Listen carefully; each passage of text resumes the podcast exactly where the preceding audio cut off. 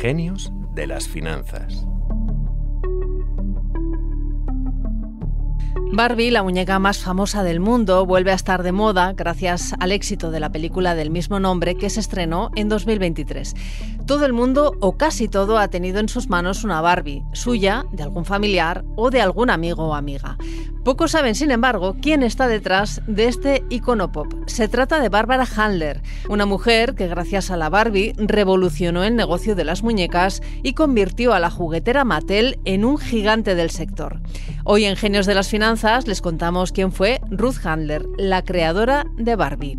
Y las personas que nos van a ayudar a entender por qué Handler fue tan importante en el sector empresarial del siglo pasado son, como siempre, Clara Ruiz de Gauna, redactora jefe de Expansión y autora de la saga de grandes personajes financieros que publica todas las semanas Expansión, y Antonio Santamaría, redactor de finanzas de Expansión. Bienvenidos ambos. Hola Maya. ¿Qué tal, Maya?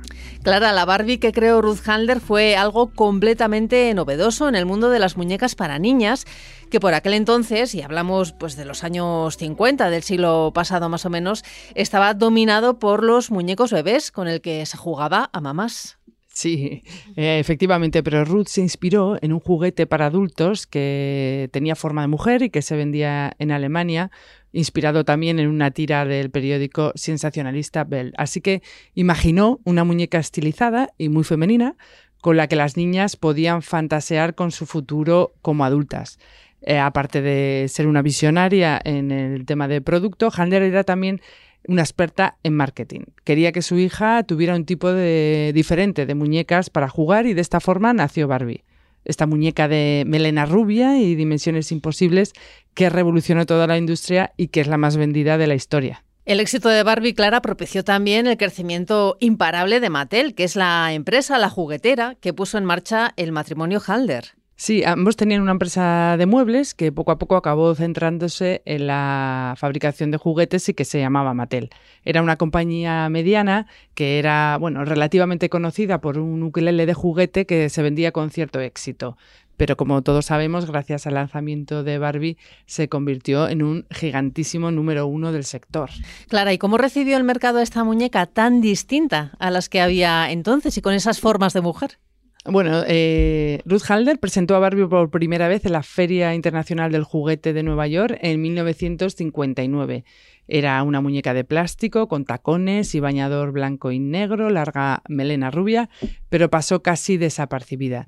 Como decía antes, eh, Ruth era también una pionera en el mundo del marketing y decidió incluir la muñeca en anuncios publicitarios en los que salía Mickey Mouse. Menuda aquella decisión, total, pero aquella decisión no solo transformó el modelo de publicidad del sector juguetero, sino que convirtió a Barbie en una revolución que absolutamente traspasó fronteras. Solo el primer año se vendieron 300.000 muñecas y todas las niñas del mundo querían su Barbie, que inicialmente costaba 3 dólares, pero se han llegado a pagar más de 300.000 dólares en subastas, ya que... Pues muñecas de colección. Sí, cuenta con un ejército de coleccionistas obsesionadísimos, obsesionadísimos con la muñeca.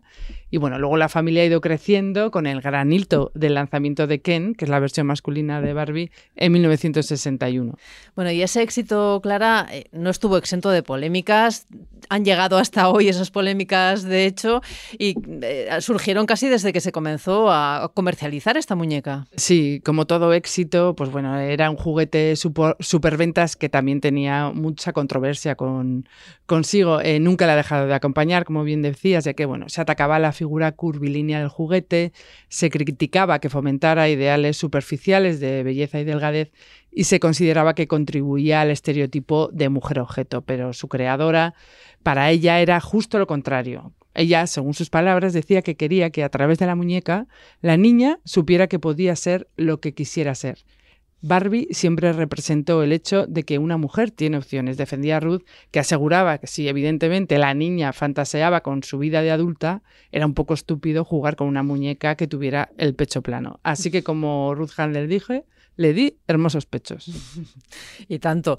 Antonio, hasta ahora hemos hablado mucho en este podcast sobre el sector financiero, sobre la bolsa, sobre la industria petrolera, pero es la primera vez que nos ocupamos de la industria juguetera. ¿Qué cifras manejaba el sector cuando se lanzó la Barbie? ¿Era su peso económico equiparable al que tiene ahora? Pues basta con ver la evolución del negocio de Mattel para hacernos una idea de cómo ha crecido la industria juguetera. La compañía debutó en bolsa en 1960, un año después de que se lanzara Barbie, y cerró ese año con unos ingresos de 18,3 millones de dólares. Diez años después, estos ya habían alcanzado los 211 millones, y actualmente, como ha dicho Clara antes, el grupo factura más de 5.000 millones. Y si nos vamos al impacto económico del sector, pues da empleo a 4.500 personas en España y algo más de medio millón en Estados Unidos. Imagino, Antonio, que el fenómeno Made in China de las últimas décadas habrá mermado de alguna manera esos beneficios. Sí, pero bueno, es verdad que en China también ha tenido un impacto muy importante y es normal. Todos hemos tenido un juguete que tenía Made in China en su, en su cuerpo, en su cabeza o en su pie. Y es que el 70% o casi el 70% de los juguetes proceden del gigante asiático. Las grandes compañías comenzaron a trasladarse así allí en la década de los 80, a, estos a estas famosas zonas económicas especiales, donde ahora, por ejemplo, Apple tiene la fábrica de iPhones más grande del mundo. Y la mayoría de fábricas se concentran en unas pocas ciudades situadas al este del país. Antonio, ¿qué rivales ha tenido Mattel en su trayectoria? ¿Alguno ha llegado a hacerle sombra? Bueno, la verdad que rivales no le han faltado. Eh, Hasbro podríamos decir que es su rival histórico. De hecho, cinco años después de que se apareciera la Barbie, estos lanzaron los famosos Action Man, otro juguete sin el que no se entiende el sector. Y luego tenemos a Lego, que es la marca que a día de hoy es más valorada y que ha sabido adaptarse muy bien eh, a, las tendencias del mercado, por ejemplo, sacando eh, figuras basadas en Star Wars o Harry Potter. Pero si me preguntan a mí, yo siempre elegiré Bandai, que es la que hacía la figura de Digimon.